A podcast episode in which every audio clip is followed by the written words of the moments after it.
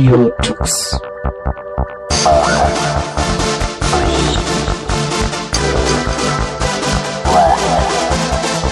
The German Linux Radio, the German Linux Radio.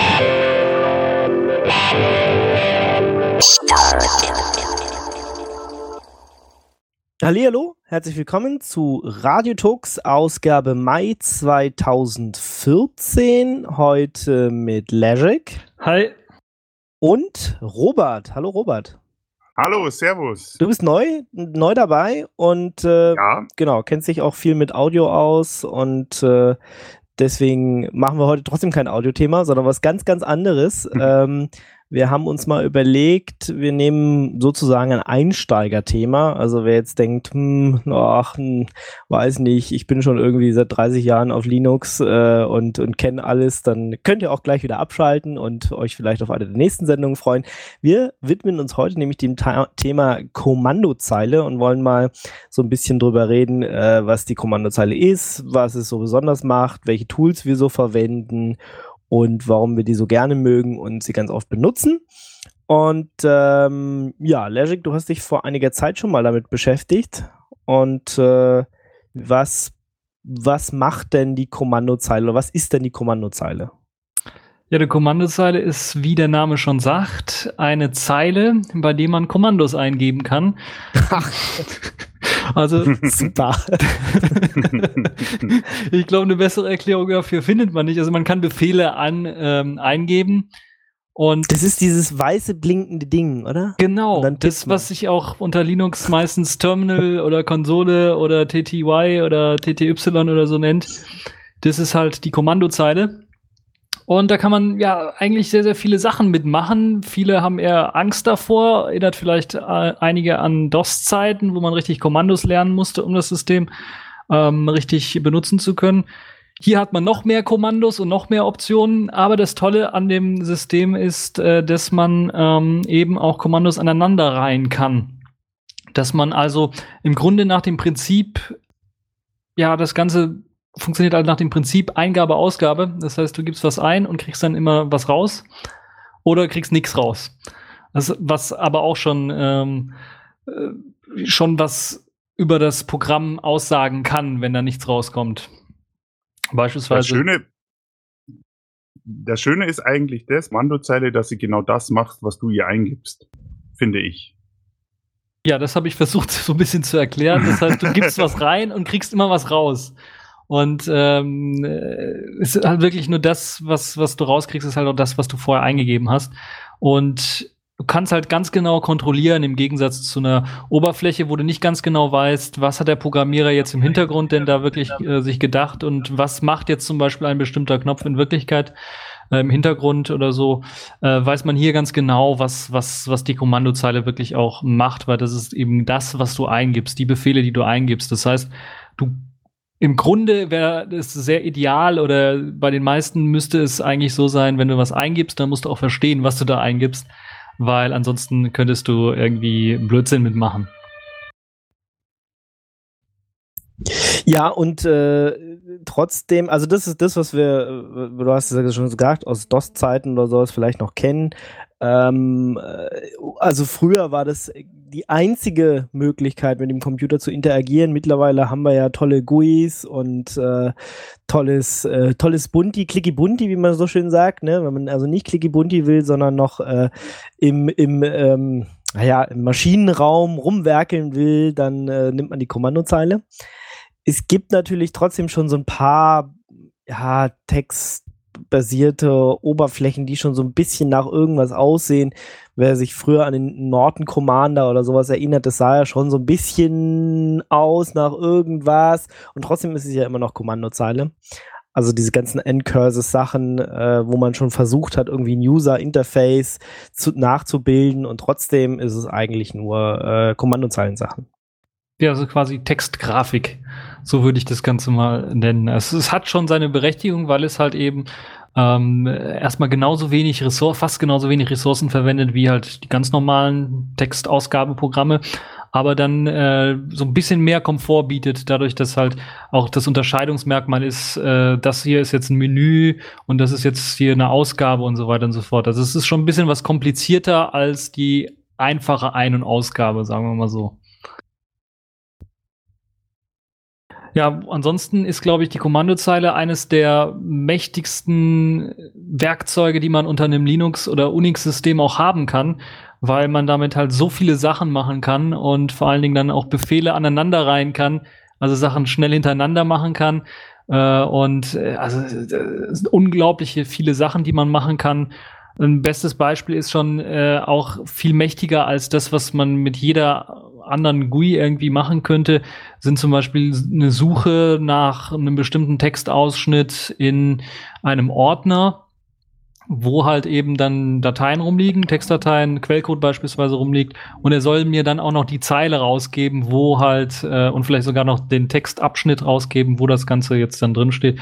Das ist zum Beispiel eine Sache, die man so mit einer GUI recht schwer hinkriegt. Das kriegt man hier mit einer Befehlszeile hin äh, was sehr einfach ist. Und da gibt's halt noch viele weitere Beispiele, die äh, einem erlauben, zum Beispiel mit einem Befehl eine ganze Verzeichniskette aufzubauen mit Unterverzeichnissen und so weiter. Das kann man im normalen Dateimanager, wenn man da einen neuen Ordner erstellt, kann man halt eben nur einen erstellen, aber man hat nicht die Möglichkeit, zum Beispiel dann eine ganze Kette an Ordnern zu erstellen. Und das zeigt schon mal so ein bisschen, wo die Reise hingeht mit der Kommandozeile, äh, wo, äh, wo wir euch ein bisschen entführen möchten hin äh, in dieser Folge, nämlich so ein bisschen äh, tiefer in die Materie reinzusteigen, was alles mit der Kommandozeile möglich ist und äh, was für Programme es dort alles so gibt.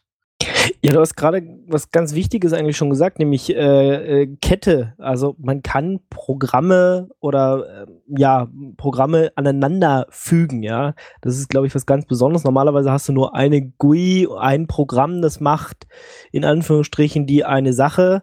Ähm, und hier nimmst du aber ein Programm, das macht XY, ein anderes Programm, das macht Z, ja, und die packst du irgendwie zusammen, dass äh, dann XYZ rauskommt. Äh, ich glaube, das ist was ganz Spannendes, was, was man, was man erstmal verstehen muss, äh, was man so von GUI-Programmen gar nicht kennt. Ja, vor allen Dingen ist das ja auch wieder das Ein- und Ausgabeprinzip. Also es hält sich alles strikt nach dem Ein- und Ausgabeprinzip. Das heißt, egal welches Kommandozeilenprogramm ich habe, kann ich davon ausgehen oder muss ich davon ausgehen, dass es nach diesem Ein- und Ausgabeprinzip funktioniert, so dass jeder Befehl eine Ausgabe hat und ich kann diese Ausgabe dann wieder als Eingabe in einen anderen Befehl hineinleiten. Und das hat man bei GUI-Programmen nicht. Die haben immer unterschiedliche Oberflächen teilweise. Wenn ich mir überlege, was es für, was wir ja letzte Folge auch hatten mit den Videoeditoren, was für verschiedene äh, Oberflächen es dort alles gibt bei diesen GUI-Programmen, um halt ein Video zu bearbeiten.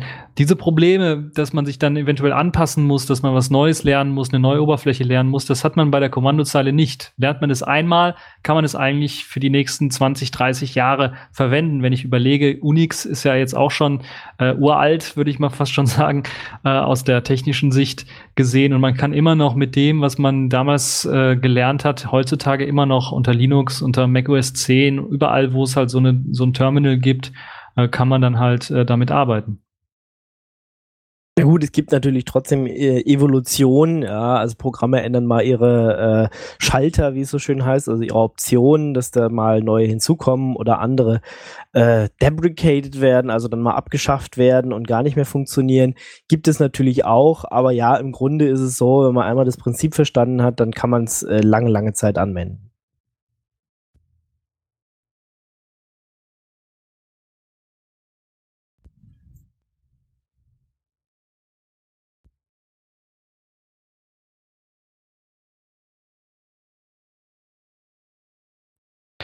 Ich glaube, das, was wir auch noch ansprechen können, ist, äh, dass man natürlich mit den Kommandozeilenprogrammen dadurch, dass man halt dieses Ein- und Ausgabeprinzip hat, die Aneinanderreihung von Befehlen, dass man damit auch sowas schaffen kann wie eine, ja, kleine Programmiersprache quasi hat, mit der man halt kleine Programme schreiben kann, die dann bestimmte Sachen äh, eben machen können. Beispielsweise kann man äh, so ein Programm, wie ich es beschrieben habe, was dann gleichzeitig eine Verzeichnisstruktur anlegt ähm, äh, mit mehreren äh, Verzeichnissen und so weiter und so fort. Das kann man halt in ein weiteres, das kann man halt mit weiteren Befehlen verknüpfen, die dann gleichzeitig Dateien in diese neu erstellte Verzeichnisstruktur hineinkopieren und so weiter und so fort. Wenn man das häufiger braucht, dann macht es halt Sinn, solche Dinge zu automatisieren. Und so hat man eben die Möglichkeit, wie so eine Art Rezept dann einfach aufzuschreiben, was für Befehle ausgeführt werden sollen nacheinander. Und äh, ich glaube, das ist auch eine äh, eines der wichtigen Optionen, die zeigt, wie kräftig und wie mächtig diese Kommandozeile eigentlich auch ist. Na, und du kannst solche Sachen äh, machen wie Bedingungen schaffen. Wenn dies und dies passiert, dann führe das und das Programm aus. Ähm, oder wenn es nicht so ist, dann führe ein anderes aus. Und du kannst natürlich auch Schleifen bauen. Da sind wir schon so ein bisschen im Programmieren, aber das äh, ist halt das, was die Kommandozeile auch ausmacht und sie besonders so besonders vielseitig und stark macht gegenüber einem normalen GUI-Programm. Äh, ich kann halt auch sagen, ja, dann äh, führe mir, iteriere über was weiß ich äh, und führe das dann zehnmal aus oder führe das für alle Dateien, die in diesem Verzeichnis liegen, aus und so weiter und so fort. Also da, ähm, ja, da spielt spielt diese Kommandozeile doch seine ganze Macht aus. Genau. Dann sollten wir vielleicht noch erklären, dass es nicht, es gibt zwar die Kommandozeile, aber dahinter versteckt sich ja. Äh, sorry, sorry.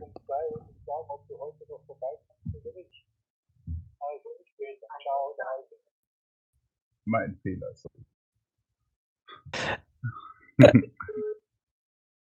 Da äh, verste verstecken sich ja ähm, äh, verschiedene, wie sagt man so schön, Shells dahinter. Das heißt, äh, die Programme, die uns schon das darstellen, ja, ich weiß gar nicht, wie kann man Shells übersetzen? Ja, Benutzeroberflächen. Das ist im Grunde genommen, man kennt es vielleicht aus der grafischen Welt ja auch als Benutzeroberflächen. Und bei der Kommandozeile sind es auch Benutzeroberflächen. Die sehen halt nur fast immer gleich aus, weil das halt Texteingabe ist. Deshalb ist das ein bisschen was schwierig. Aber man, wenn man es benutzt, dann merkt man es halt, dass es was anderes ist. Also es ist dann kein, äh, also so wie Windows und macOS und Linux mit KDE oder Linux mit äh, Gnome oder was weiß ich sich unterscheiden, so unterscheiden die sich auch so ein bisschen bloß halt ähm, ja in Nuancen sozusagen. Obwohl, wenn ich das schon sage, äh, hm. hauen mir wahrscheinlich auch einige Leute auf den Kopf. Die bekannteste, die man so zumindest unter Linux antrifft, ist die Bash, die Born Again Shell. Ähm, und äh, ja, ich weiß gar nicht, was macht denn die so besonders? Äh, die, benutzen Porta wir viel. Die ist portabel, also ich meine, sie gibt es auf, auf Unix, äh, jedes, jedes Linux hat die Bash. Ähm, sie hat einen großen Umfang an Befehlen oder Möglichkeiten, äh, Befehle auszuführen. Vom, es gibt kleinere Nuancen, aber ich denke, die Bash hat eigentlich den Vorteil, dass sie sehr schnell zu erlernen ist. Ich glaube, irgendwann hat irgendjemand gesagt, die müssen wir als Standard unter Linux äh, erklären und dann hat jede Linux-Distribution das einfach gemacht und seitdem ist das halt der Standard. Nee, aber sie hat auch äh, natürlich ähm, äh, ist ein bisschen was benutzerfreundlicher als die Alternativen, die es äh, gibt dazu und die es auch gab, die es also vorher schon gab. Das heißt, es ist eine Weiterentwicklung auch von, von den ganzen anderen Shells, die es schon gab, was jetzt auch äh, bestimmte äh, ja, Shortcuts und Hotkeys angeht. Äh, die gibt's ja auch, äh, kann man auch verwenden, um beispielsweise den, den letzten Befehl, den man hat, nochmal ähm, äh, schnell äh, äh, nochmal in die Kommandozeile rein zu, einzufügen. Solche Geschichten. Also das ist das, was die Bash so ein bisschen äh, stark gemacht hat, da das, dadurch, dass das halt ein bisschen was benutzerfreundlicher geworden ist als die ganzen alten Sachen, alten Schinken, die man aus den 70er und 80er Jahren so kennt. Da fällt mir zum Beispiel die CSH ein oder die KSH äh, die dann äh, äh, ja unter Unix schon lange ihre Dienste da irgendwie gemacht haben und dann nicht so benutzerfreundlich waren, wie es jetzt die Bash aktuell ist. Äh, was die Bash und auch ziemlich viele andere Shells haben, sie haben eine Konfigurationsdatei, in der man ähm, ein paar Einstellungen treffen kann, zum Beispiel wie lang die History ist oder sich, man sich Aliasse definieren kann. Das heißt, irgendwas, was man ganz oft braucht, ähm, also eine Reihe an Kommandos, die man ganz oft braucht, der kann man einen Namen geben und dann ähm, kann man das mit einem kleinen Befehl immer wieder ausführen, zum Beispiel.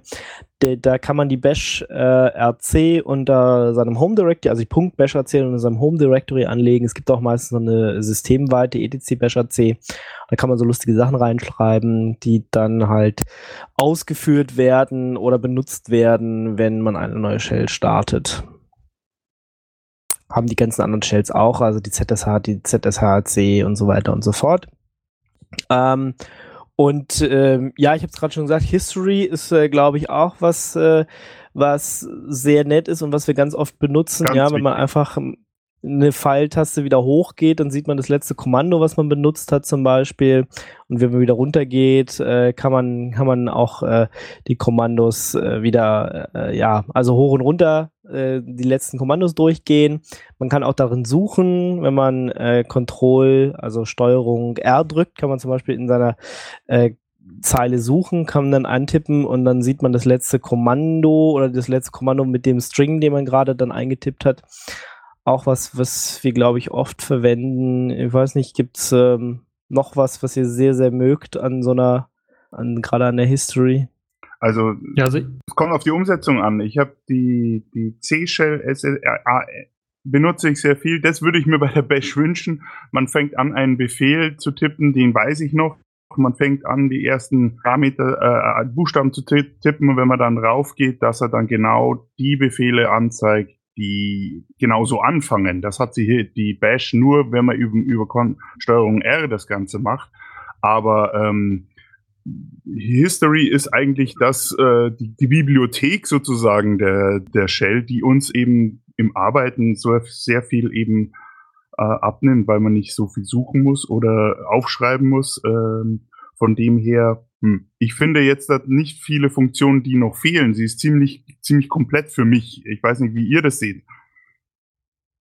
Also ich habe äh, mir gerade, wo du den Fall jetzt da äh, mit der CSH äh, erklärt hast, das habe ich bei mir extra äh, eingeschaltet bei der Bash, weil da kann man, glaube ich, bei Debian, bei Ubuntu ist das bereits schon vorkonfiguriert, mhm. ist es nur leider auskommentiert. Ah. Da kann man mit der Bild-Hochtaste und mit der Bild-Runtertaste halt die Historie durchsuchen mit dem Befehl, den man bereits eingetippt hat, auch mit den, also man kann äh, zum Beispiel SSH minus i oder sowas eintippen und dann Bildtaste hochdrücken, dann ähm, komplettiert er quasi den Richtig. Befehl okay. und sucht halt den ersten Befehl aus der Historie einfach raus, der dazu passt und drücke ich nochmal nach hoch, äh, sucht halt den zweitletzten Befehl, den ich benutzt habe und so weiter und so fort. Also das funktioniert auch und das ist auch einer der wichtigen Funktionen. Also die Historienfunktion ist sehr wichtig, damit man nicht halt so viel rumtippt auf dem, damit man also meistens drei, vier manchmal vielleicht sogar fünf äh, Buchstaben eintippt nur und dann der Rest einfach ergänzt Richtig. wird.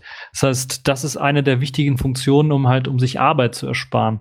Ich glaube, die andere wichtige Funktion ist auch die ähm, Tab Completion, wo man also den, den die Tabulator-Taste gedrückt hält um dann oder einmal kurz drückt, um dann einen Befehl oder ähm, einen Dateinamen, Dateinamen automatisch zu ergänzen, was enorm viel Sinn macht, wenn ich einen ellenlangen Dateinamen habe und der fängt halt jetzt mit, äh, was weiß ich, mit drei Buchstaben an und äh, der Rest ist halt ziemlich, ähm, ziemlich einzigartig in dem Ordner. Dann kann ich mit äh, einem Klick auf oder einem Drücken der Tabulator-Taste halt diesen Dateinamen ergänzen. Das geht natürlich noch viel, viel weiter. Es gibt ja jetzt mittlerweile sogar eine sogenannte Bash Completion äh, Shell-Sammlung, die im Grunde versucht, intelligent sogar Parameter und äh, ja bestimmte Befehle, die ein ein ein äh, Kommando hat, dann auch noch äh, mit Hilfe dieser Tab Completion dann ähm, noch zu vervollständigen, was das äh, Tippen einfach sehr sehr einfach macht. Das heißt, im Grunde ähm, arbeitet man sehr sehr viel mit der Historie, mit der Tab Completion tippt man zwei drei Buchstaben ein, drückt Tab,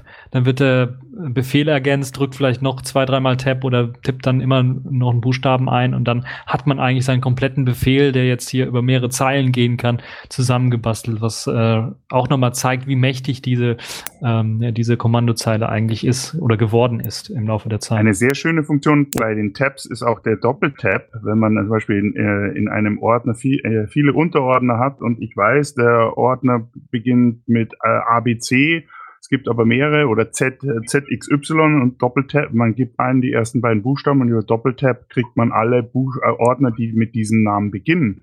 Einfach um eine Übersicht zu bekommen. Das ist auch eine sehr schöne Funktion in der Bash. Ja, und das, das Tolle, wo wir jetzt über die Bash geredet haben, ist ja, dass die, die Bash ist ja aktuell der Standard, aber ich glaube, das, was auch Ingo benutzt, äh, äh, etwas, etwas, glaube ich, öfters benutzt, ist die ZSH. Und die hat ja noch weitere Funktionen. Das ist ja quasi das noch jüngere, das ist quasi das äh, Upgrade 4.0 der Bash, würde ich mal fast schon sagen. Genau, Oder? genau. Ja, äh, ich meine, Z äh, ist, ist ja der letzte Buchstabe im Alphabet und deswegen haben sie wahrscheinlich auch den genommen. Ähm, da wird dieses äh, Tab Completion wird dann nochmal auf die Spitze getrieben, weil äh, du wirklich, wenn ich jetzt zum Beispiel Git eingebe bei mir, äh, und dann Tab äh, sagt, äh, schlägt er mir alle, Pro alle äh, weiteren Kommandos vor, die Git jetzt gerade hat und kann mir halt dann daraus suchen. Also wenn ich Git A eingebe und dann Tab sagt er, okay, Git add is add a file to index, äh, apply und dann kann ich mir einfach daraus was auswählen mit Tab und, und so weiter äh, kann ich mein Kommando dann halt aufbauen, ohne dass ich jetzt für jedes spezifische Programm wirklich die ganzen Kommandos kennen muss. Also da ist diese, das bisschen was Bash Completion macht, äh, fast ein Witz dagegen. Äh, es gibt dann halt ziemlich viele Plugins, die du in die, Ch in die Z-Shell reinladen kannst und benutzen kannst und äh, das macht, äh, finde ich, das Arbeiten dann doch nochmal äh, einfacher. Und ich glaube, ich meine, mittlerweile kannst du die Bash, glaube ich, auch, aber wenn du mit, äh, mit äh, auf ziemlich viel auf anderen Server arbeitest, willst du eigentlich auch die Tab Completion auf dem anderen Server dann haben, was, äh, was funktioniert, wenn du zum Beispiel dein, dein, dein SSH-Agent laufen hast und dann äh, tatsächlich von A nach B was kopierst und dann ganz einfach äh, zum Beispiel SCP eingibst, ähm, die das Objekt, was du jetzt gerade kopieren willst und dann sagst, du willst nach root at meintollerserver.de Doppelpunkt, Slash und dann dich durchtappst zu dem Ort, wo es dann eigentlich hin muss, ja, und nicht den, das Ganze äh, per Hand eingeben muss, sondern H-Tab eingibst, dann geht er nach Home äh, und dann äh, I zum Beispiel für Ingo-Tab macht er, also I-Tab und dann macht er Ingo fertig und dann gehe ich noch in den Ordner Downloads oder so, muss nur D-Tab eintippen und es geht halt auch auf Remote-Servern. Ähm, und solche kleinen Sachen, die einfach äh, sowohl, äh, also Shells äh, das Arbeiten sehr, sehr einfach macht und äh, man sich nicht, ähm, ja, man sich nicht selber alles wundtippen muss, sondern da ziemlich, ziemlich viel Intelligenz äh, mittlerweile drin steckt.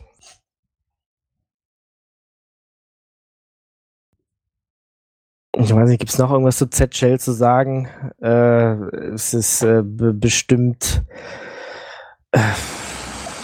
also ja. es ist sehr, sehr mächtig. Das ist äh, das, glaube ich, das, was wir noch sagen müssen. Wir haben ja schon damit angefangen, die Kommandozeile ist mächtig. Wenn man mit der ZSH anfängt, äh, dann kann man sich also ein paar Jahre mit beschäftigen, bis man dann äh, alles äh, quasi äh, ausgenutzt hat, was die alles an Funktionen dann äh, besitzt und an Erleichterungen, die einem dann tatsächlich auch äh, helfen können, wenn man viel mit, mit der Kommandozeile arbeiten möchte.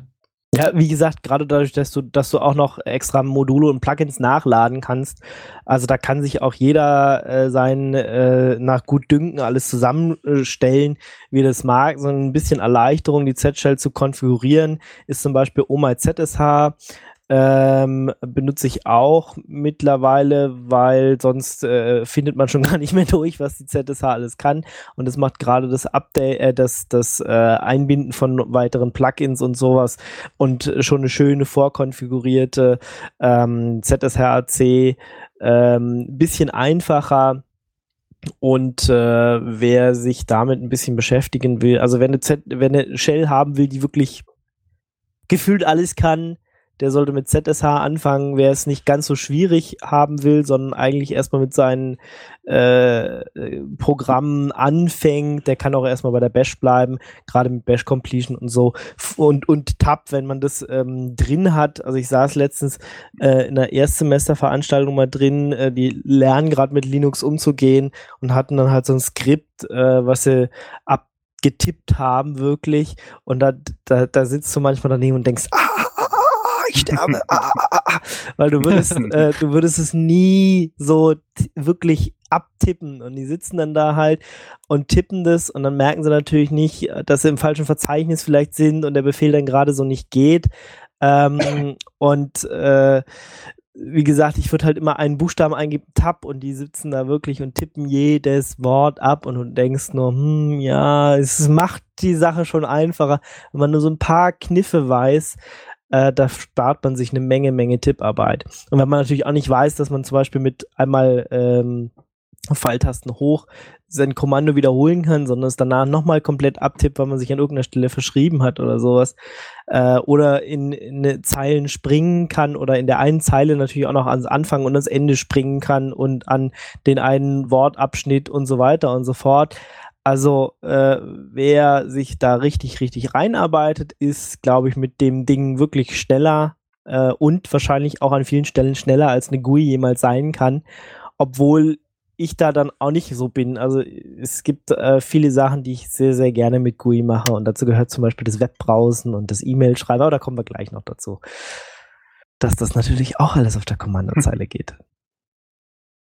Ich ja. glaube, ich glaub, das, was wir noch ansprechen können, dann, wo du das alles erzählt hast, ist das natürlich dann auch, da können wir so langsam, glaube ich, auch zum Support übergehen, weil äh, viele, die mit Linux angefangen haben, werden sicherlich gemerkt haben, wenn man sich so wenn man mit Ubuntu zum Beispiel angefangen hat, sich dort das Wiki durchgelesen hat, dass man dort äh, nicht nur viele Erklärungen zu grafischen Programmen findet, sondern wenn es um die Lösung eine, des einen oder anderen Problems geht oder so, man sehr viel mit Kommandozeile dann auch in Berührung kommt, zumindestens mit ein paar Kommandozeilenbefehlen, die dort da reingeschrieben sind.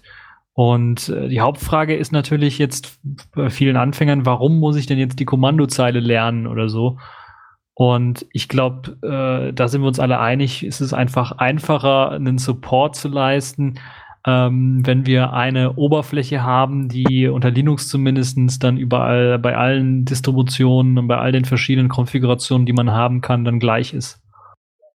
Ja, und sich über die Zeit halt auch nicht so schnell ändert. Wir hatten das ja am Anfang schon gesagt, ne? Äh, also so ein Kommandozeilen-Tool äh, ändert halt nicht jedes Release sein Aussehen, sondern bleibt halt immer gleich und deswegen gilt äh, etwas, was man da aufschreibt, auch für eine längere Zeit, als wenn klicke hier, nimm das Wort Einstellung XYZ und klicke da und äh, dann hier und in der nächsten Version sieht das alles schon wieder ganz anders aus oder heißt vielleicht auch nur anders oder ist an der Stelle verschoben oder wie auch immer nur. Äh, das macht es halt dann immer schwierig. Und so ist es halt auf der Kommandozeile einfacher. Und ich, ja, ich, für mich persönlich stellt sich die Frage, glaube ich, auch nicht, aber äh, die Sachen gehen halt auf der Kommandozeile, ja. Sie funktionieren da gut und warum muss man das alles in der GUI nachbilden? Ähm, ist, äh, ist auch schwierig. Gut, schnell und günstig. Ja, ich, ja, das ist, äh, glaube ich, ein gutes, gutes Fazit von dem Ganzen. Ich glaube aber auch, weil ich, ich selber ja auch Support leiste für eine Linux-Distribution oder für mehrere Linux-Distributionen mittlerweile, äh, wo ich das dann auch merke, dass es viel einfacher ist für, für mich als Supporter, jemand einfach nur einen Befehl hinzuschreiben und der tippt den ab und äh, fügt den ein, als ihm zu erklären ähm, oder als äh, ja als ihm zu erklären, wo er in der GUI dann auf welchen grafischen Knopf drücken muss, damit das dann funktioniert, weil die Beschreibung ist dann mal also die Beschreibung der grafischen Oberfläche und wo er jetzt draufklicken muss und dann wieder klicken muss. Manchmal muss man ja auch mehrmals irgendwie in Untermenüs oder so weiter klicken, äh, ist glaube ich dann äh, manchmal doppelt und dreifach so lang und äh, der Nutzer hat dann vielleicht auch keine Lust mehr, dann da das zu lesen oder das nachzuverfolgen. Ist vielleicht auch nicht ganz so einfach, das dann nachzuvollziehen, was man dann nur per Text irgendwie versucht zu erklären, weil Support, glaube ich, per Video oder per, äh, per Bilder oder sowas ja auch nicht jeder macht. Äh, und da macht es dann Sinn, einfach mal so einen Befehl einfach rein zu, äh, einfach nur vorzuschlagen und derjenige kopiert den Befehl, fügt den ein und es läuft. Das ist dann auch äh, schneller für denjenigen, der den Support leistet, aber auch schneller für denjenigen, der den Support in Anspruch nimmt dann.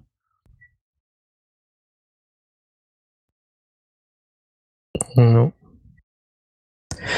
Ähm, ja, was vielleicht, also klar, was du jetzt gesagt hast, bei Support äh, spielt es sicher eine wichtige Rolle. Äh, es ist halt klar einfacher als jemanden auch zu erklären, wirklich klick hier, klick da äh, und, und so weiter und so fort. Äh, vor allem ist, äh, kann ich, kann ich Support leisten für verschiedene äh, Linux-Distributionen, auch wenn ich die jetzt nicht im Detail kenne oder nicht weiß, ja, fährt der jetzt Unity, benutzt der KDE oder benutzt der GNOME, dann müsste ich ja alle Oberflächen auswendig kennen oder mir sie selber noch starten ähm, und gucken, dass der an die richtige Stelle klickt. Das ist natürlich einfacher, ähm, als, wenn, als wenn er es über die Kommandozeile macht. Was wir vielleicht auch noch sagen können, die meisten Programme ähm, auch die meisten GUI-Programme kann man über die Kommandozeile starten. Das heißt, ich kann so ein Firefox, äh, kann ich auch auf der Kommandozeile Firefox Enter eintippen und dann passiert da auch was. Und ähm, ganz wichtig an der Stelle, viele GUI-Programme kennen trotzdem auf der Kommandozeile auch Optionen. Es kann durchaus sein, dass ich jemanden, der äh, ein Firefox-Problem hat, was ja in, an sich ein GUI-Problem, äh, also ein Programm ist, was eine GUI hat, ähm, helfen, indem ich ihm sage, ja, fahr, starte das mal auf der Kommandozeile mit der und der Option, weil er dann äh, dafür den Profilmanager aufmacht und dein Profil kaputt ist und du irgendwie löschen musst und wie auch immer, äh, oder dir ein neues anlegen sollst, äh, teste das dann mal damit.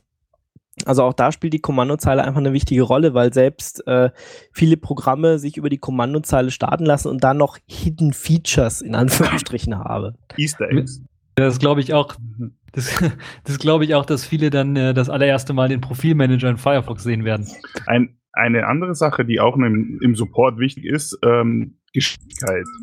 Eine Shell braucht äh, bei der äh, Verbindungsqualität nicht gerade äh, 5 Mbit, 8 Mbit, sondern man kann auch mit, ein, mit einem Mbit äh, recht schnell sich verbinden als Supporter auf einen Rechner und dort arbeiten, weil wir ja nur Textinformationen übertragen und keine grafischen Informationen und so kann man natürlich den Support auch noch schneller leisten, wenn man als Supporter selber auf die betroffenen Systeme äh, rübergeht und dort Informationen äh, das System prüft oder Informationen abgreifen möchte. Ja, stimmt. Ja, das ist auch sehr, sehr wichtig, stimmt. Gerade wenn man so wie manche eben nicht 16 Mbit haben, sondern 1,5 Mbit, dann ist man froh, wenn man Informationen schnell bekommt und da ist eine, eine Shell einfach das universelle Mittel, das so mächtig ist und da eben viele Informationen eben bietet, ohne dass man lange warten muss. Ja, selbst, selbst äh, mit Edge oder GPRS äh, kann man über SSH noch einige Sachen machen, während äh, GUIs äh, wären darüber nicht möglich. Das ist richtig, ja. Ja, man kann seinen Support demnächst also auch mit seinem Handy leisten, wenn man da SSH drauf hat. Ja. Nicht nur demnächst, machen glaube ich auch ziemlich viele Leute so. Ähm, dann steht hier noch was von Man-Pages. Ähm, also wenn man nicht weiß, äh, wie, wie etwas funktioniert, kann man natürlich erstmal immer das Programm mit minus minus help aufrufen und gucken, was einem so das sagt. Oder man nimmt äh, diese Man-Pages, wo halt auch nochmal beschrieben ist, wie so ein Programm funktioniert, was für Schalter es alles, äh, für Optionen es alles hat und wie das alles, manchmal stehen dann auch Beispiele da, wie es zu benutzen ist. Ähm, sicher auch ähm, eine, eine tolle Informationsquelle, äh, um mal diese die ganzen Dinger zu lernen. Das ist vor allen Dingen eine Sache, die ich sehr, sehr gut finde, gerade bei den Kommandozeilenprogrammen, äh, weil die sind ja nicht immer sehr intuitiv zu bedienen, jedenfalls nicht oder bedienbar. Die ganzen Optionen, die kann man sich nicht merken und so weiter und so fort. Teilweise bei 100.000 Optionen, die vielleicht ein Programm haben könnte. Mir fällt da zum Beispiel Emacs ein, ist ja schon, äh, wird ja auch gerüchteweise als halbes Betriebssystem betrachtet was man damit alles machen kann. Also da macht es ordentlich viel Sinn, diese Man-Pages, zu Deutsch einfach nur Handbücher, und es sind wirklich Handbücher, also da muss man auch lesen. Das ist nicht so, dass das alles grafisch irgendwie mit Bildern erklärt ist. Aber es gibt halt sehr, sehr gute Beispiele, die auch mit drin sind, die einem helfen, so ein bisschen ein paar Optionen zu äh, begreifen und zu, ja, und dann einfach nachzuvollziehen, was dann dort gemacht wird und wie es gemacht wird. Und das Tolle ist, dass fast jedes Programm, also gehört zum guten Ton dieser Kommandozeilenprogramme, dass die so eine Manpage, also so ein Handbuch ausliefern. Das ist ja auch ganz im Gegensatz zu den grafischen äh, Anwendungen, die meistens ohne große Dokumentation daherkommen. Also es, es sollte immer dabei sein. Man sollte sich auch, wenn man sich nicht sicher ist, erst einmal die Man-Pages durchgehen und schauen, vielleicht finde ich dort genau das, was ich für meinen Befehl brauche, bevor man im Internet rumrecherchiert. Mir hat schon viele, in vielen Fällen geholfen, erst die Man-Pages durchgehen und schauen, okay, da gibt's den Schalter oder die Option, mit der ich das Programm starten kann, um genau das zu erreichen oder dann genau mit den Pipes, mit den Weiterverbindungen äh, genau das zu erreichen, was ich haben möchte. Und da, diese Quelle sollte man auf alle Fälle immer im Hinterkopf haben, wenn man mit der Shell arbeitet.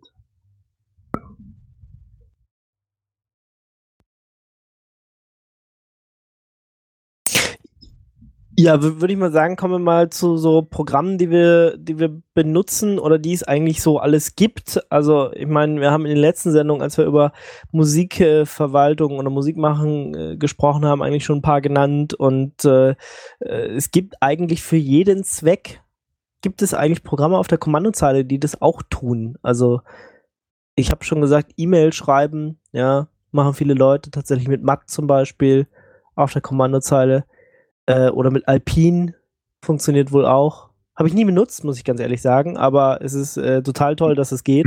Mail. Ja, ich, also ich habe Mail tatsächlich in, äh, zu meiner Studienzeit äh, machen müssen mit, äh, das war dann nicht Alpine, sondern das waren dann nur Pin, das ist also das uralte Unix-Programm. Und ähm, das hat eigentlich auch relativ gut geklappt damit. Hat sogar eine halb grafische Oberfläche, Mhm. also so, ein- so ein Menü, wo man sich dann durchklicken kann, also mit den äh, Pfeiltasten hoch und runter gehen kann. Oh, das ist also auch schon gar nicht mal so schlecht. Äh, und äh, es ist schon, äh, es zeigt schon mal so ein bisschen, äh, dass halt auch die Kommandozeilen-Programme dann äh, ja auch äh, was was äh, Grafiken angeht, was was grafisch angeht, nicht nur ähm, sich beschränken halt auf die reine eine Zeile oder zehn Zeilen Text ausgeben, sondern auch manchmal äh, die Möglichkeit haben, dann auch äh, den ganzen Bildschirm äh, mit äh, Textgrafiken zu verzaubern.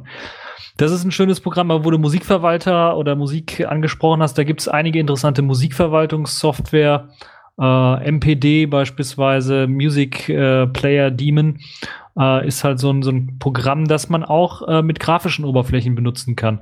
Das ist also so ein Dienst, der, mh, so wie das ja auch heißt hier, Daemon sind ja die Dienste unter Linux, mh, der im Hintergrund läuft, die Verwaltung der Musik ähm, macht, auch das Abspielen der Musik übernimmt. Und die Befehle kann, können dann entweder per Kommandozeile erfolgen oder dann halt auch per grafischer Oberfläche. Das ist so eines der beliebtesten Programme neben XMMS2, was äh, nach dem gleichen Prinzip funktioniert. Und das sind so die Programme, die man auch häufig sehr gerne übers Netzwerk mit äh, einbindet, um dann halt irgendwie entfernt irgendwo Musik abspielen zu können.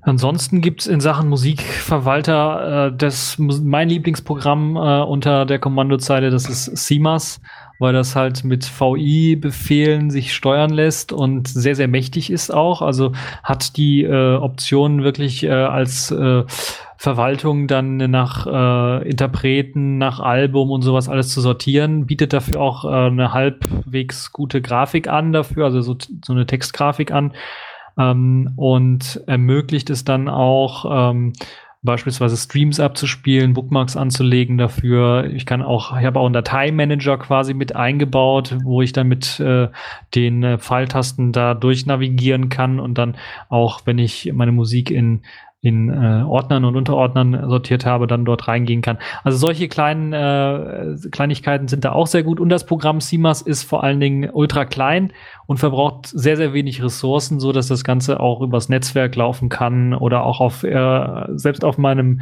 äh, alten äh, Nokia Oh. N900 verwende ich das sehr, sehr gerne, weil das äh, verdammt flott ist und wenn man es vor allen Dingen per SSH dann auch immer benutzen kann und abspielen kann, Musik abspielen kann damit und so weiter und so fort. Genau, Richtung Musik abspielen. Da hatten wir auch schon vor ein paar Sendungen gesagt, es gibt OGG 123, MPG 123. Es gibt sogar den M-Player, der ja eigentlich auch ein GUI-Programm ist, aber der kann über die Kommandozeile auch ziemlich, ziemlich viel machen, gerade wenn man auch ähm, irgendwie festlegen will, dass, dass er mehr buffern soll, zum Beispiel, weil wenn er, wenn er, wenn er was äh, aus dem Internet lädt, vorlädt, ähm, äh, nimmt man den oft auf der Kommandozeile, aber er hat auch ein ganz witziges Feature, denn er kann äh, Video als ASCII darstellen und äh, das kann man sogar recht gut erkennen, was äh, da passiert. Also äh, das äh, fand ich auch ganz lustig. Könnt ihr mal ausprobieren. Ist natürlich nur ein Gimmick, ja, Also ich meine, äh, niemand wird, äh, na, ich, ich sage lieber nicht niemand, aber äh, äh, viele Leute werden nicht auf die Idee kommen, sich ihr Fernsehprogramm demnächst in ASCII auf der Kommandozeile anzugucken. Aber wenn ihr das machen wollt, dann wäre M-Player genau das Richtige für euch. Der kann das nämlich. Ähm, klassisches, klassische Sache natürlich die Texteditoren. Ähm, also Text bearbeiten, klar, äh, macht auf der Kommandoseite total Sinn, weil es ist ja alles nur Text da. Äh, das brauchen wir natürlich ganz, ganz oft. Eine Datei aufmachen, irgendwas ändern. Ist natürlich bei Config-Files, die auf dem Server oder wie auch immer laufen, sehr wichtig, da was zu machen, abspeichern, äh, Programm neu laden und wie auch immer. Oder man kann ja auch ganze Romane darauf schreiben, wie es euch beliebt. Jedenfalls, äh, da die bekanntesten sind natürlich VI oder die Weiterentwicklung Vim. Ähm, Emacs und äh, ich benutze ganz oft Nano, weil der ist einfach immer da und der funktioniert genug, gut genug für mich. Äh, da da kriege ich auch immer wieder Haue, wenn ich das sage, aber es ist halt nun mal so. Nano ist mittlerweile Juhu. auch bunt und so, von daher äh, gibt es äh, gibt's keine, keine Gründe, ihn nicht einzusetzen und zu mögen. Äh, und wie gesagt, er ist halt drauf, während äh, Vim müsste man meist nachinstallieren. Ja. VI ist aber überall drauf, selbst auf uralten Unix-Maschinen. Ja, ja, er ist drauf. Man ja. muss halt sich nur an die Oberfläche gewöhnen, wie, wie man es bedienen soll. Ja, genau. das ist halt. Also, das, genau. also wenn man Vim einmal gelernt hat oder VI einmal gelernt hat, kann man natürlich auch Vim dann ohne Probleme bedienen. Und vor allen Dingen, wenn man VI bedient hat, dann kann man eigentlich auf jedem Unix-System, was es auf der Welt gibt, selbst wenn es 40 oder 50 Jahre alt ist, ähm, kann man damit äh, dann tatsächlich äh, arbeiten, weil das gibt's da auch. Gut, aber das muss man erstmal lernen, weil wenn du das erste Mal den äh, Veeam aufmachst und denkst, ja, jetzt gehst du mal und tippst da mal rum und stellst erstmal fest, nee, geht es nicht. ist ein anderes Konzept. da passiert gar nichts. Ja. Außer wenn ich aus Versehen eine von diesen vielen Tasten drücke, die dann doch irgendwas machen, äh, dann ähm, und wenn ich danach was abspeichern will, muss man auch erstmal überlegen, wie komme ich jetzt wieder in die An-Modus, um dann, also ich meine, klar, äh, jeder, der das oft verwendet, weiß natürlich alles, wie das geht. Und Leute, die das jeden Tag verwenden, sind mit dem Ding rasant schnell. Äh, da kann man einfach mal so 30 Zeilen auf einmal löschen, die dann woanders hinkopieren und das dritte Wort in der fünften Zeile von A und wie auch immer und ähm, schnell Sachen suchen und äh, das geht natürlich damit alles und es ist wahnsinnig toll, aber ich glaube für Einsteiger würde ich es jetzt erstmal nicht so nicht so empfehlen. Also da würde ich tatsächlich vor allen Dingen für Einsch vor allen Dingen für Einsteiger, Einsteiger die jetzt gerade mit der Kommandozeile anfangen, äh, da würde ich sagen, ja, VI oder Emacs, äh, das ist äh, quasi eine Kommandozeile für sich auch schon. Das heißt, da kann man, das ist das nächste große Projekt, was man dann, äh, wenn man was Neues anfangen Na, möchte, sich dann äh, vornehmen sollte. Genau. Ja, dann nehmt lieber Nano, weil das ist einfach, da kann man, den macht man auf, da kann man was tippen und dann kann man relativ einfach, da steht unten, wie man dann speichert, ja, das ist Ctrl X und so, das, äh, da fragt er nochmal, sind Sie wirklich sicher, dass Sie jetzt beenden wollen, wollen Sie vorher speichern und so, das ist noch relativ einfach, oder man nimmt äh, MC-Edit, ähm, den Teil vom Midnight Commander, ja, also so ein Dateibrowser, äh, also man hört schon Midnight Commander, wer ganz früher noch die Norton Commander aus DOS, DOS-Zeiten kennt, dieses tolle blaue Ding, äh, was irgendwie Dateien von A nach B kopieren konnte und äh, editieren und wie auch immer kann. Und da gibt es natürlich den Teil, der das Editieren macht, auch extra, MC-Edit. Oder man nimmt halt MC, den Midnight Commander, und äh, drückt da auf Editieren. Was ist es? F3 oder 3 mal anzeigen? Äh, müsste ich mal gucken hier. Was ist es? Äh, äh, da kann man dann natürlich auch ganz schnell einfach durchgehen. Ah, ich habe ihn gar nicht drauf. Guck. Er sagt, ich muss ihn erst installieren. Das äh, machen wir doch mal ganz kurz. Uh, da installiert er gleich eine ganze Menge hier damit. Ähm, ja, während du installierst, äh, erzähle ich vielleicht was über Webbrowser, weil da gibt's auch einige, die kann man, man kann sogar Webbrowser über die Textzeile, über die Kommandozeile bedienen und, und äh, damit arbeiten. Und dann gibt's halt einige berühmte Links, ist da berühmt, Links ist auch berühmt, es gibt sogar Links 2, eine Weiterentwicklung, die sogar die Möglichkeit hat, über den Frame Buffer dann, wenn man nur auf der reinen äh, Textzeile arbeitet, dann äh, auch äh, Grafiken darzustellen. Das heißt, Webseiten bestehen ja heutzutage meistens auch aus Bildern und die möchte man eventuell nicht als Text nur angezeigt bekommen. Aber da macht es Sinn, dann vielleicht dann auch Bilder anzuzeigen. Das ist also das äh, so, so ein Geheimtipp von mir. Ähm, vor allen Dingen für die Leute, die weniger JavaScript äh, auf JavaScript stehen, weil das ist das, wo die ähm, Textbrowser meistens nicht so richtig mit klarkommen. JavaScript äh, ist also dann ein Problem, aber es ist sehr schön, ähm, die Textbrowser auch einzusetzen, wenn man äh, gerade über quasi über eine mobile Flatrate irgendwie ähm, äh, surfen möchte und nicht allzu viel Datenvolumen verbrauchen möchte, dann macht das ordentlich viel Sinn. Gerade die News oder sowas checken, äh, dann lädt er halt nicht so viel runter und äh, das ist sehr, sehr gut. Und dann natürlich eine Sache, die man nicht vergessen sollte, nicht außer Acht lassen sollte, das sehe ich jedes Mal, wenn äh, Klaus Knopper mit seinem Knoppix äh, auftritt, dann äh, erzählt er das auch immer. Das ist äh, für Leute, die jetzt äh, nichts sehen können, also für blinde Leute auch die einzigste Möglichkeit, vernünftig okay. im Internet zu surfen, sind halt Textbrowser. Uh, und das sind die besten Textbrowser, die es dann so gibt, weil die normalen Browser, die wir so haben, die haben immer noch das Problem, dass die sich nicht so leicht mit äh, Text-to-Speech und so weiter dann erfassen lassen teilweise mhm. und dann Probleme bereiten. Also deshalb, äh, das sind so meine drei Browser-Tipps. Ja, also Lynx verwende ich auch ähm, öfter mal, gerade wenn du dann halt auch auf einem anderen Server irgendwas hast, was, was du nur über Localhost erreichen kannst und testen willst, ob es, ob es wenigstens da ist oder sowas. Äh, ansonsten, ja, nee, Browsen mache ich tatsächlich gerne mit Bildern und so, wenn es geht, äh, im, im, normalen äh, äh GUI-Programm, wie E-Mail auch. Ähm, auch IRC tatsächlich bin ich äh, tatsächlich eher ein Typ, der ein GUI-Programm verwendet, obwohl das da ja wirklich nur Text ist. Da kann ich es ja auch verstehen. Ähm, da gibt es natürlich den IRSI und WeChat, äh, ganz bekannte äh, IRC-Clients, die auf der Kommandozeile gehen. Also das ist durchaus was, was ich sehr nachvollziehen kann und wahrscheinlich äh, verwenden würde, wenn ich nicht irgendwie doch auch ein GUI-Programm dafür hätte, was, was, das gut genug erledigt. Ja, es ist irgendwie, aber da ist es ja wirklich nur Text, ähm, also von daher auch ganz, ganz klar etwas, was auf der Kommandozeile sehr schön zu erledigen ist. Und ich meine, viele haben ja irgendwie einen IRC-Client dann auf irgendeinem Server laufen und connecten sich dann da immer nur noch hin und äh, sind dann halt die ganze Zeit dort eingeloggt und äh, gucken sich das an. Äh, eh, auch ganz schön, gerade wenn man irgendwie die History haben will, was in so einem Channel so passiert. Wer darauf verzichten kann, kann auch GUI-Programme verwenden. Oder halt einen Rechner, der immer an ist. Wie auch immer.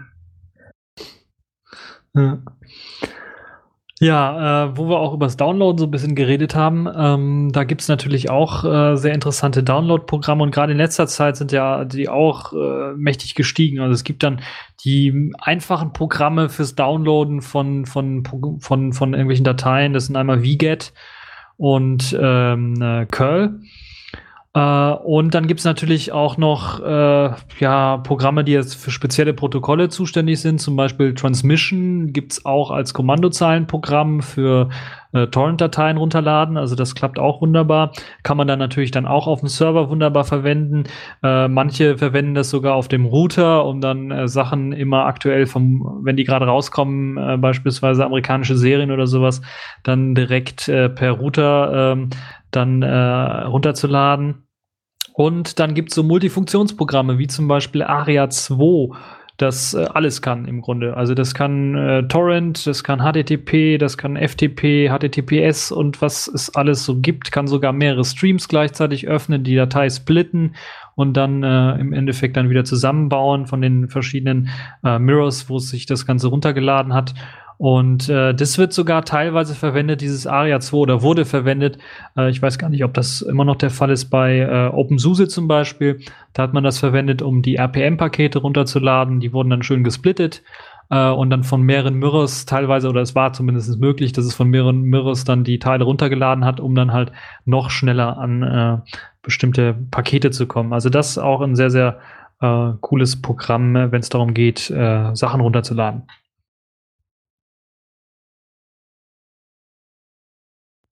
Ja, ich bin meistens gerade WGET. WGET geht. Irgendwie funktioniert. ja, WGET ist bei mir auch meistens das, was ich verwende. Wenn es WGET nicht gibt auf dem Gerät, Dann kann man halt meistens Curl. Curl. Ja, Ja. genau. da muss man aber bei Curl muss man immer dran denken, dass man es irgendwo hinschreibt, während WGET es einfach nur runterlädt und es ist da. Ja, da muss man halt bei Curl an die, genau, da muss man bei Curl an die, an die, äh, an die, na, an die Optionen denken. Da gibt es ja eine Option, die das dann runter, direkt runterlädt, ja. Und da vergisst man immer. Also es geht Genau, so. das vergisst man Mist, meist. Curl. Oh, es schreibt mir alles auf die Kommandozeile. Sieht schön aus, aber das war, war nicht das, was ich, wollte es gerne runtergeladen haben. Naja, gut.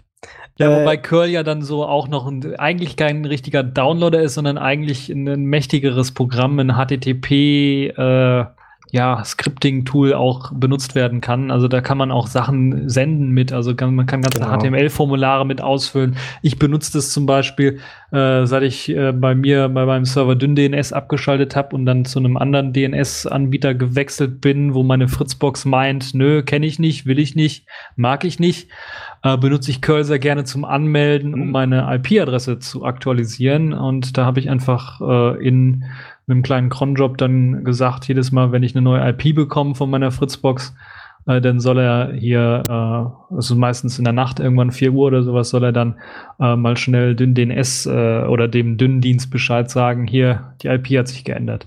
Also das, dazu kann man das auch benutzen. Das ist auch äh, eine sehr nette Sache. Ja, ich, ich den Teil setze ich, sitze ich einfach aus, aber ich habe noch Dünen DNS und hoffe, dass demnächst einfach überall IPv6 ist und sich dann meine Adressen nie wieder ändern. Ja. Äh, dann steht hier noch, man kann auch äh, Fernseh, äh, weiß ich nicht, Fernseh gucken oder ist es was TTV? Habe ich noch nie Genau, gehört. TTV, da kannst du dann äh, tatsächlich in ASCII auf Fernsehen schauen. Das ist Super. ein sehr altes Programm. Ich weiß nicht, ob es noch immer, immer noch funktioniert. Ich habe es damals mal verwendet und einmal angetestet für äh, Analog-Fernsehen. Da hat es funktioniert, also mit so einer analogen TV-Karte, WinTV, irgendwas hat es noch funktioniert. Ob es mit digitalem TV funktioniert, kann ich nicht sagen. Aber wer noch so einen alten 386er irgendwo rumstehen hat, keine grafische Oberfläche irgendwie drauf bekommt, der kann mal mit TTV versuchen, noch was zu sehen. Ja, da muss man nicht so lachen hier. Äh, der, ich habe gerade gelesen, der Games of Thrones, äh, der Games of Thrones ähm, äh, Schreiberling, der hat das Ganze auf seinem äh, DOS-Computer Okay. geschrieben. Also das ganze Skript, das ganze Drehbuch. Das heißt, äh, Matrix- solche Maschinen werden immer noch eingesetzt. Hm. Genau. Ja, wenn es ganz, ganz doll nicht geht, man kann auch tatsächlich Office-Programme benutzen. Ah, Käme ich nie auf die Idee, aber also so nach, nach Texteditoren hört es bei mir einfach auf, aber es gibt tatsächlich auch Tabellenkalkulationen, Präsentations- und Textverarbeitung so richtig als Office-Lösung auf der Kommandozeile. Genau, und das, das funktioniert sogar relativ gut. Ja. Ja, zuerst, zunächst, wenn man sich, wenn man sich das anhört, kann man sich das gar nicht vorstellen. Tabellenkalkulation in der, in der Kommandozeile, wie soll das denn gehen? Aber das geht. Also das ist gar nicht so schlecht, dass ich das höre. Ich habe nämlich äh, selber einen, noch einen, einen IPC zu Hause hier rumstehen, der nicht so richtig mit dem Windows äh, kom kommunizieren will. Und ich hatte mir überlegt, eine, eine, Unix drauf zu spielen ohne grafische Oberfläche. Da habe ich mir gedacht, was kann ich denn damit dann eben machen? Aber äh, dieses Oleo, äh, ich glaube, das werde ich dort mal ausprobieren und schauen, weil äh, wenn man nur Texte schreiben möchte, ein bisschen Tabellenkalkulation machen möchte, äh, ich glaube, dann ist so ein Ding dann auch ganz schnell wieder im Einsatz, weil äh, die Ressourcen wirklich da eigentlich schon geeignet sind. Also ich glaube, das würde ich mir gerne mal in einem, in einem Versuch mal gönnen, das Oleo einfach zu testen.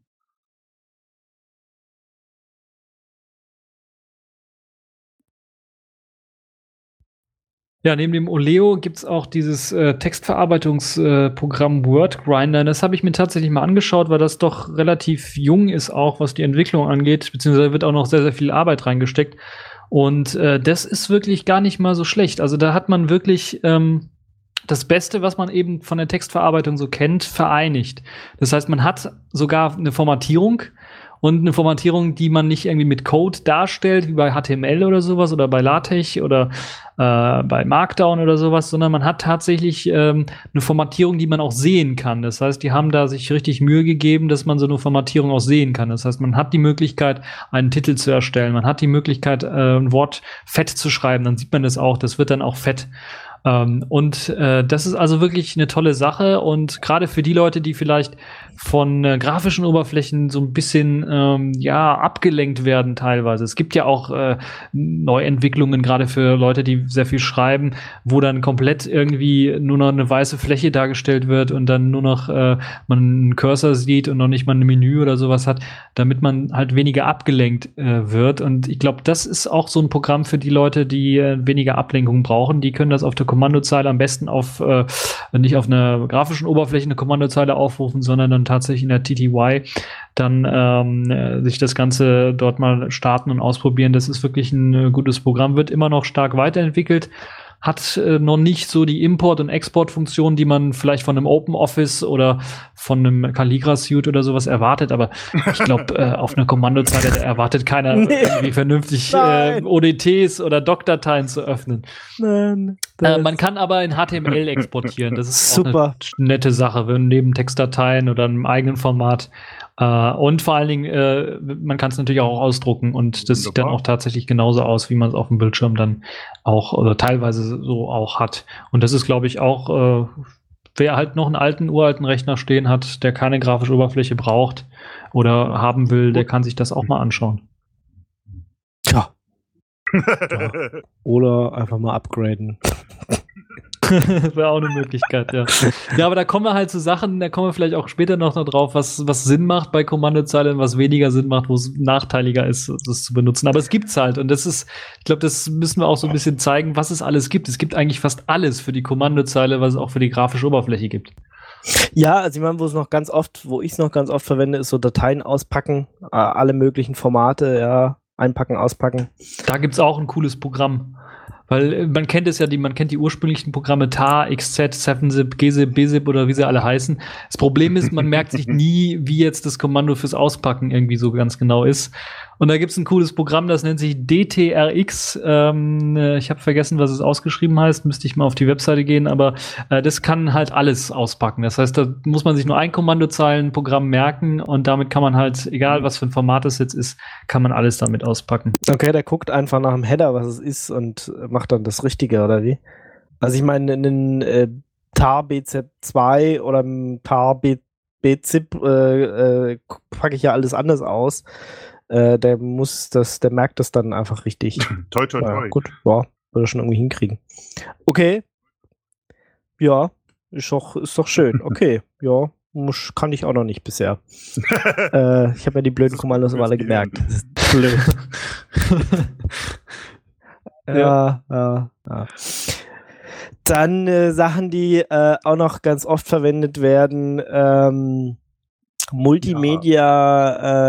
Multimedia-Konvertierer, äh, äh, auch so Sachen, die ich auf Warum? der Kommandozeile einfach nicht benutzen will, wie FFmpeg. ja, weil das so viele Schalter hat, so viele Optionen, dass, dass ich nie die richtige erwische. Nie. Also, das also FFmpeg ist, ist, ist schon ein bisschen schwer, das stimmt, ja. Ich, ich nehme dann immer ein extra Programm, was äh, nochmal nur, nur einen bestimmten Zweck hat. Okay. So FFmpeg to Theora oder sowas. Das äh, also wirklich, ich wirklich muss zugeben, ein bisschen das Schöne, was bei der Kommandozeilenprogramm und auch sowas wie FFmpeg äh, für Filme, Image Magic für Bilder. Ähm, ich habe in einer Agentur gearbeitet, Bildagentur. Dort haben wir das dann natürlich exzessiv genutzt, um, um Medien zu konvertieren.